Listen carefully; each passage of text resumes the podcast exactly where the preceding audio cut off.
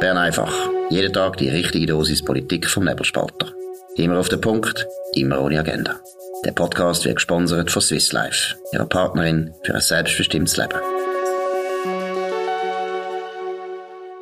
Ja, das ist Bern einfach, 14. Juli 2022. Äh, der französische Nationalviertig Sturm auf Bastille, äh, Allons enfants de la Patrie.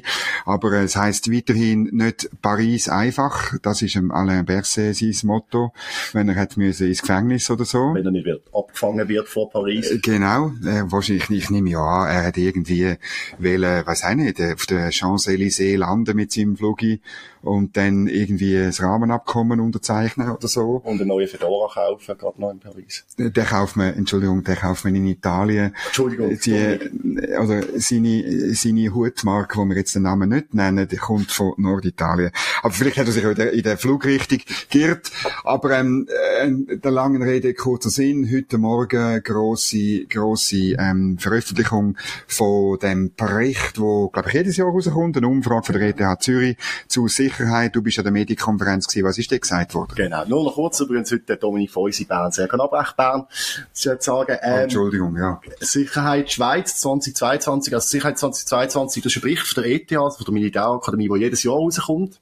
Sie haben jetzt aber eine neue Befragung gemacht, ähm, aufgrund von dem Ukraine-Krieg, weil die letzte Studie im Januar rausgekommen ist, vor der Invasion der Russen. Und kurz zusammengefasst ist es massiv, also, also sind Ergebnisse, äh, massiv beeindruckend, das wollte ich sagen. Die Bevölkerung will, er spricht sich wahnsinnig für eine gut ausgerüstete, starke Schweizer Armee ein, äh, aus. Und dort hat festgestellt, noch nie seit 1989 die Umfrage äh, erhoben worden ist, wenn die Schweizer so viel Geld für die Armee ausgeben wie bislang. Also sie fordern, dass die Finanzen aufgehen. Sie sind 19 Prozent, das hat es noch nie gegeben, sagen, die Armee hat viel zu wenig Geld. Und das ist dann schon äh, beeindruckend. Ähm, der, die klare Aussage von der Schweizer Stimmbevölkerung, ich muss ich sagen, die äh, Umfrage ist repräsentativ. Und auch ähm, steht sie ein bisschen konträr momentan zu der, der, Sicherheitspolitik von Links-Grün, weil ich das Gegenteil will, also weniger Geld und keine Kampfjets kaufen und so. Also die Stimmbevölkerung hat sich da jetzt klar ausgesprochen für eine starke, gute Schweizer Armee. Jetzt lese ich aber überall, dass es heißt, ja, die Schweizer, die Schweizerinnen und Schweizer, die zweifeln an der Neutralität. Das sei, ich zitiere aus dem Bericht äh, vom Tagesanzeiger, schlechte Nachrichten für Christoph Blocher und die SVP. Die Neutralität steht in der Kritik wie noch nie. Was ist, was ist denn dazu zu sagen? Ja, gut.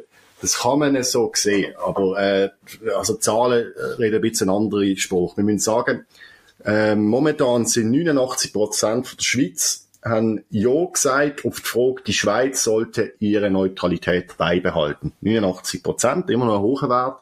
Im Vergleich zur letzten Umfrage sind es 8 Prozent weniger von, zwei, äh, von 97 aber. Ähm, das ist jetzt der tiefste Wert seit 2006, aber ist immer noch ein sehr hoher Wert. Also das müssen wir auch sagen, 89 Prozent der Schweizer werden sie beibehalten. Gut, das ist eigentlich, an sich ist es, ist es nicht überraschend, weil die Position vom Neutralen ist ja schwierig, wenn es einen Krieg gibt zwischen einem grusigen Aggressor wo dann auch noch gross ist, und einem kleinen, angegriffenen, wo, wo sich, wo sich da in, in, in, in die Mangel in Ecke äh, drängt sieht. Ich meine, das ist klar, dass man keine in so einer Situation, jetzt wie in dem, in dem Ukraine-Krieg, oder äh, gehen wir zurück, im Zweiten Weltkrieg, es ist, es ist nicht angenehm, denn neutral zu sein im neutralitätsrechtlichen Sinn. Darum überrascht es eigentlich nicht, dass der Wert äh, zurückgegangen ist. Es überrascht eher, dass der Wert trotzdem noch so hoch ist. Das ist, genau, das finde ich eben auch. Es ist, ich glaube, das du hast du richtig gesagt, dass der auch äh, sehr bekannte Historiker Edgar Bonjour hat ja auch gesagt, Neutralität in Krisensituationen ist schwierig und braucht Mut. Und dementsprechend ist es ein relativ hoher Wert für das. Es hat übrigens, äh, ich habe das noch an denen nachgeschaut, es hat auch während dem Kosovo-Krieg ist es abgesunken, also die Zunahme äh, für, für, für die Neutralität. Natürlich. Auch dort ähm, ist, hat man das Gefühl, man muss ja irgendetwas machen. Also so dramatisch ist es, äh, ist es schlussendlich nicht. Also das Entscheidende ist wirklich bei dieser Umfrage, wie hoch Zustimmung für die Armee ist, ja. wie konträr zu linksgrünen pazifistischen Ideen. Und dann gibt's ja noch das, wo, wo mir auch aufgefallen ist, oder wie, wie, wie extrem zustimmig ist äh, zur Aussage oder soll man eine vollständig ausgerüstete Armee haben. Jetzt kann man sagen, das ist banal. Natürlich, wenn man eine Armee hat und sich eine leistet, dann muss die gefälligst äh, vollständig ausgerüstet sein. Aber die Realität ist schon ganz eine andere, dass ja ähm, äh, letztlich die Armee sich selber in den letzten 20 Jahren fast abgefragt hat. Das ist wahr. Und darum kann die Umfrage, also die Umfrage ist jetzt, jetzt die beste Nachricht für unsere Verteidigungsministerin Viola Amherd, wo ja jetzt will die komplette Armee bis etwa 2030, 35 sanieren. Immer mehr. Alles muss ersetzt werden. Es braucht neues Material, besseres Material. Und die massive Zustimmung von der Bevölkerung jetzt zu einer guten, aufgerüsteten Armee, das bestärkt natürlich die Viola Amherd massiv in ihrer Planung. Und jetzt kann sie mit dem weiter fortschritten. Und die Linken stehen jetzt ein bisschen, schauen ein bisschen in die Röhre mit ihrer, mit ihrer Haltung. Kannst du, hast du das Gefühl, sie kann das umsetzen? Also sie, weißt irgendwie, du kennst VBS gut, ähm, sind da genug? Auch, äh, der Vorwurf kommt immer, es gibt zu wenig spruchreife Projekte, es gibt zu wenig wirklich gute Sachen. Hast du das Gefühl, dass äh, funktioniert und sie, sie kann den Steilpass letztlich ins Goal schiessen? Ja, ich habe das Gefühl, es funktioniert und man hat sogar, man merkt das ein im Hintergrund, man merkt, es hat schon angefangen seit wo jetzt das, die Budgeterhöhung gesprochen worden ist, ist dann plötzlich schnell eine Meldung aus England gekommen, vom Rüstungshersteller BA Systems, dass ihr, ihre Artilleriehaubitzen, die modernste, plötzlich in eine Evaluationsphase vom VBS übernommen wurde in der Schweiz, haben sie eine Medienmitteilung gemacht. Und da hat man gemerkt, die haben schon angefangen, jetzt losrennen im VBS. Die haben schon angefangen vorwärts zu machen. Mhm. Jetzt ist, gehen all die Projekte werden beschleunigt und gemacht und ausgeführt. Und das merkt man im Hintergrund. Und sie hat wirklich offenbar ist alles konzeptionell schon vorhanden gesehen im, VBS und sie muss eigentlich nur den Ball ins Goal reintutschen. Mhm. Einfach nicht stark, sonst geht Also man merkt, der äh, Serkan Abrecht ist äh, Artillerist, oder? er freut sich auf irgendwelche neue, lustige Systeme. Ich als äh, Ex-Gebirgsinfanterist, ich will einfach gute Schuhe und nicht der, der, der Gebirgskämpfer äh, aus den 50er Jahren, wo wir zwar ein bisschen stolz sind, dass wir nicht das Gleiche anhaben, das Vierfruchtpyjama wie die Flachländer und auch nicht die gleichen Schuhe. Wir haben schon ein bisschen die besseren gehabt, ehrlich gesagt. Aber ähm, äh, da sieht man, je nach Waffengattung ist man mit wenig zufrieden. ähm, wir sind, was die Umfrage angeht, ich meine, das ist ja die eine von diesen Umfragen, wo man am meisten ignoriert in der öffentlichen Wahrnehmung, in den Medien, auch im Parlament, äh, selbstverständlich bei Parteien, selbst bei bürgerlichen Parteien. Und ähm, wird jetzt die, die wird das zur Kenntnis genommen oder bleibt einfach hängen? Die Bevölkerung beginnt an der Neutralität zu zweifeln. Der Titel auch von der Media, der suggeriert ja, dass der nächstes Jahr sind es dann vielleicht noch 70 Prozent. Ja, ähm, ich habe ich ha das Gefühl, es ist jetzt ein Versuch ähm, von unseren Kollegen von Tamedia, das, jetzt, das, das, das Wording jetzt so in Umlauf zu bringen. Aber ich glaube, äh, ich habe ja größtes Vertrauen und bin natürlich optimistisch. Jeder, jeder, der das liest, jeder mündige Erwachsene und dann die Zahlen sieht, kann das selber einordnen und sagt, okay, so dramatisch ist es nicht. Es ist jetzt, ich finde, es ist, bleibt nicht, ich, ich denke, zu Ihrer Frage, es bleibt nicht so äh, hängen. Genau. Und, ja, wir werden es sehen. Äh, nächstes Thema. Gestern die grosse Geschichte. Es läuft nicht nur eine Untersuchung gegen den Peter Launer, Informationschef vom äh, Bundesamt, vom Bundesamt für Berse, vom Bundesrat Alain Berse, Entschuldigung. Ähm, er dort, äh, hat müssen gehen, ist offenbar in Untersuchungshaft gewesen, aber nicht nur er ist im Visier von dem Sonderermittler Marti, Ex-Oberrichter von Zürich, sondern auch der Markus Seiler. Grosse Geschichte, ebenfalls als bei Tamedia. Ähm, äh, es lädt einem ein bisschen ratlos zurück. Es ist eine, eine grosse Recherche, Gratulation im Übrigen. Aber es gibt natürlich auch Unterschiede. Also der Peter Launer eben ist in U-Haft gewesen, ähm, hat Zeug konfisziert und bei Markus Seiler, wo selbstverständlich äh, ist, das ist das eine grosse Sache, wenn der, wenn dort eine Untersuchung läuft, aber er hat vollkommen, hat er hat er kooperiert ähm, und und ähm, er hat sogar offenbar muss er sogar Passwörter für verschlüsselte Mails irgendwie denen denen Leute, die da gekommen sind in sein Büro irgendwie äh, das geöffnet haben und so weiter. Äh, das gibt schon ein bisschen, gibt schon ein bisschen Unterschied. Also meiner Meinung, ich, ich habe schmunzeln, als ich die Geschichte vom Tagesanzeiger heute gelesen habe weil es ist auch, dass wir wirklich als das anschauen, die ganze Affäre mit dem Herrn Launer, jetzt auch mit dem Herrn Seiler, ist auch eine Mediengeschichte. Und es, es geht ja schon. Es ist, es ist vor allem eine Mediengeschichte. Vor allem, oder ich meine, im Hintergrund ist die Kryptoaffäre, genau. oder? Aber die, die, Untersuchung ist, geht vor allem darum, wie sind die Sachen an die Öffentlichkeit. Genau. Und das Interessante ist ja das Ganze, Das sind ja die Thesen, das ist übrigens auch der NZZ gesehen, bei der Kryptoaffäre, wo wenn Sie vielleicht nicht wissen, die Dechiffriergeräte damals, wo von den USA da komponiert worden sind im Zug, von der Krypto AG, da sind ja offenbar die Ermittlungsakte, das wird ja jetzt vorgeworfen, vom völlig fachfremden Innendepartement, scheinbar geleakt worden. Ah, darum ist der Herr Launer jetzt in so einem Möglicherweise. möglicherweise um am Herr Seiler, ehemaliger Nachrichtendienstchef, jetzt Generalsekretär vom Gassis, schaden. Und das Lustige ist, auch in dieser Berichterstattung, die Media ist eine von diesen Zeitungen gesehen, die über den Kryptoleak geschrieben hat, dass primär die, die Unterlagen erhalten haben. Und jetzt greifen sie auch am Gassis Mann an, eigentlich. Sie schreiben, Gassis Mann war direkt betroffen, in der BRC es nicht.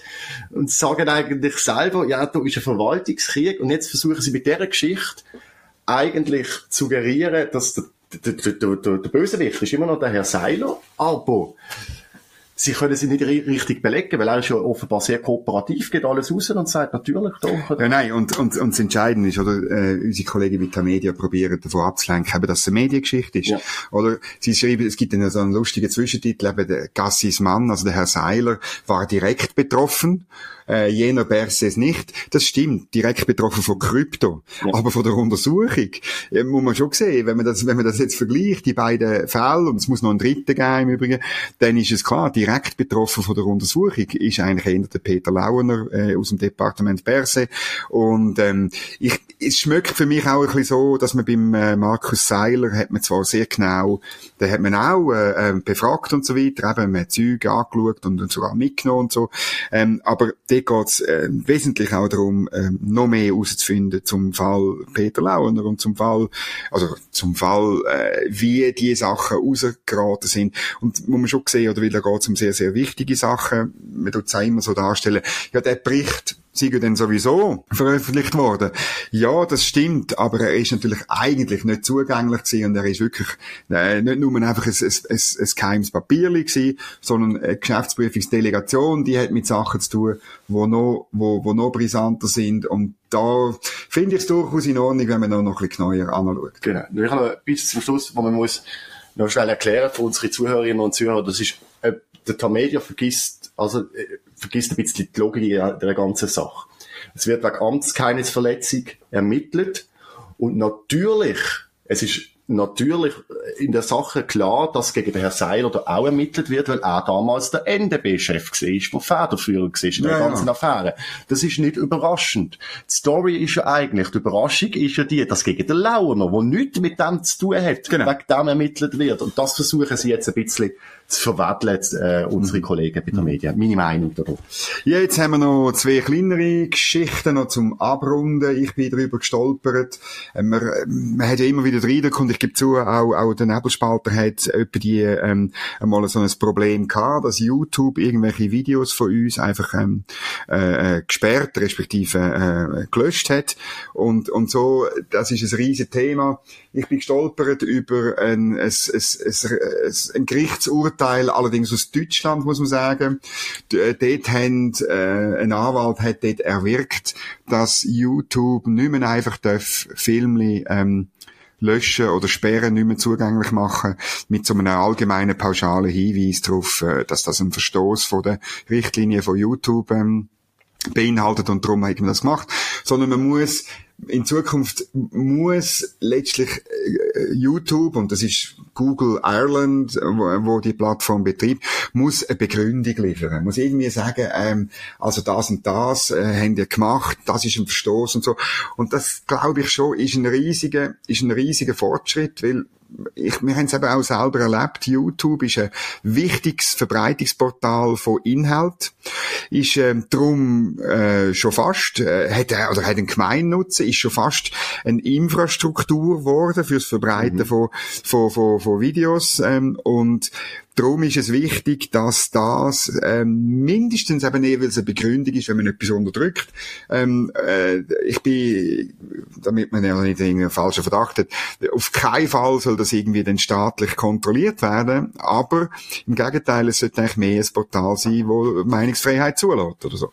Ja, ich bin da äh, ebenfalls der Meinung, es ist halt äh, schon so, dass es das, wie du sagst, YouTube ist zwar eine private Firma und die private Firma darf selber entscheiden, äh, was sie will zulassen und was nicht, aber es ist tatsächlich eine Infrastruktur geworden. Es ist wichtig für die Meinungsbildung, wichtig für die Meinungsbeschaffung und ich finde das Urteil dadurch wirklich, ist, ist irgendwo durch einen Schutz äh, vor Willkür, wo ähm, ich äh, auch sehr, sehr, sehr, sehr befürworten tue. Und wir hoffen, dass es in der Schweiz auch so Entwicklungen gibt, oder? Weil, weil äh, das ist doch klar, man kann das nicht anwenden direkt auf, auf Deutschland. Vielleicht ist es so, dass wenn äh, YouTube das dann vielleicht ihre Policy diesbezüglich in ganz Europa äh, ändert, dass wir wie eine Art äh, da drunter schlüpfen. Hoffen wir das einmal. Die Hoffnung stirbt zuletzt. Genau. Jetzt noch eine ganz äh, kleine, lustige Story von meinem Lieblingsgrünen Politiker, muss ich bald sagen, nämlich der Dominik Waser. Als was definiert das sich? He, him. Ah, he, him. He, also him. ist ein Mann. Okay, ja.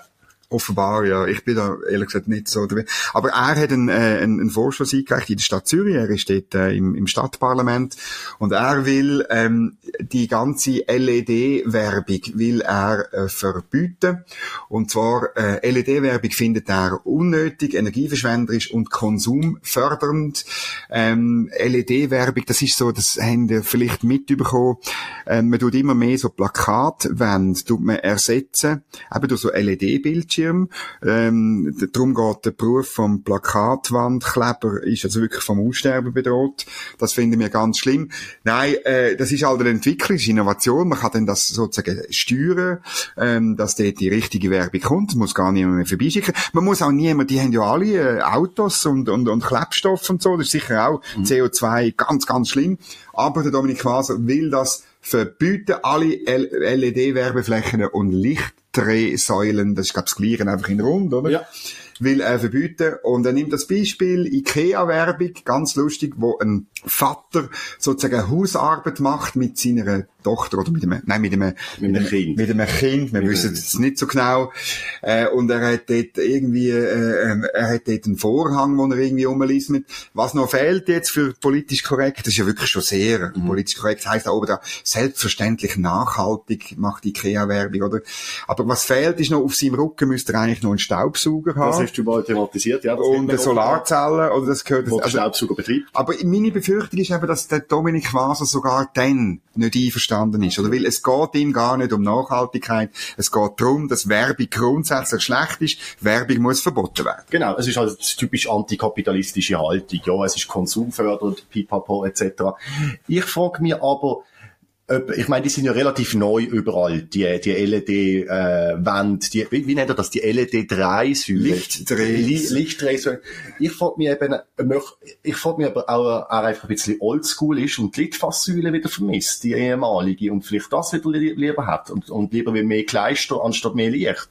Nein, aber energieverschwenderisch etc. Äh, kann man jetzt darüber streiten. Ich frage mich schon ein bisschen, ist das wirklich ein Problem? Ich meine, wir sind nicht in Las Vegas, wo dir von, von jeder Hauswand irgendwie äh, äh, äh, Quadratmeter großes Ding beschient und du sollst so und Sepp machen und dort pokern oder gegen selben Club. Also ich finde, das ist so, ach, es, ist- es, es, es braucht's nicht, es ist nicht notwendig, es interessiert doch niemand, es stört sich doch niemand dran, außer der Herr Waser. Ich gehe aber Ich der, bin nicht sicher. Du, Es könnte sein, dass da sehr viele Leute, und ich, es könnte auch gut sein, dass das durchkommt in, Ah, im das Stadtparlament von Zürich. Ähm, und es ist, ich glaube eben, weißt, du, es gibt viele Leute, die sich einbilden, dass das die wirklich ein grosses Problem ist. Wenn man weiss, wie wenig LED braucht an Strom, ähm, das ist ja, das, äh, dann ist es komplett absurd. Das hat nichts zu tun mit irgendwelchen Spott oder mit irgendwelchen ähm, ähm, Skiwerfer, wo man sonst irgendwie braucht oder so. Es ist einfach, es ist, äh, aber man- es geht jetzt wirklich offenbar auf linksgrüner Seite geht es darum, oder an, anhand, sie, sich sozusagen zu profilieren anhand von so Petitessen, oder? Und die grossen Fragen, nämlich, wo wirklich die, die, die, die Industrie, wo, wo der Verkehr ihren Strom hernimmt, interessiert der Herr Waser 0,0 er kommt aus der. Steckdose. So ist Er es. kommt aus der Steckdose und er kommt aus einem Windpark in Norwegen und er kommt aus einem ukrainischen Atomkraftwerk oder so irgendwie. Genau. Das interessiert ihn alles nicht so genau. Hauptsache er kommt. Hauptsache, nein, er, nein, weil wir brauchen ihn noch nicht, weil wir bald keine LED-Werbeflächen mehr haben, mindestens in der Stadt Zürich. Es ist wirklich, es ist am Schluss vom Tag einfach die, die Infantilisierung von Politik und das, ähm, ich bin wirklich so, ich, ich weigere mich, Kulturpessimist zu sein, aber wenn ich so Zeug sehe, dann komme ich ins Grübeln. Ja, ich, ich finde dann, wir können ja darauf warten, bis die nächsten Wahlen kommen äh, und dann sich der Herr Waser fragt, wo sie denn eigentlich ihre Wahlwerbung sollen anbringen. Muss er sie wieder ganz normal an die Kandelabre, die in Zürich hängen, weil, auf, weil die LED gibt's ja nicht mehr und auf solchen wird ja dann auch immer Wahlwerbung projiziert. Sieht man ja hier Bern Hauptbahnhof ja auch immer, das Basel, der Bus. Ja, aber die Grünen dürfen jetzt nicht mehr. Das ja, die dürfen nicht mehr. Also, das ist nicht, also ist zwar nicht, das ist eben grüne Förderung und das wollte er ja auch nicht scheinbar. Ja, also ich finde auch, also ich tue jetzt den Herrn Wasser zitieren, grüne Wahlwerbung ist unnötig, energieverschwenderisch und konsumfördernd, so hat er es geschrieben. Genau. Äh, wir fordern den rasche Rückbau von der grünen Partei und ähm, wenn denn das so weit ist, nein, schon vorher kommt Bern einfach wieder morgen um die gleiche Zeit täglich auf Bern einfach auf nebelspalter.ch oder auf Spotify oder auf Apple. Das Wichtigste aus einem glücklichen Land. Die wichtigsten zwei, möglicherweise drei Probleme und was es dazu zu sagen gibt, ähm, immer direkt bei Nebelspalter. Ich wünsche allen Danke fürs Zuhören. Ich wünsche allen einen schönen Abend und auf Wiederhören. Das war Bern einfach, immer auf den Punkt, immer ohne Agenda. Gesponsert von Swiss Life, ihrer Partnerin für ein selbstbestimmtes Leben.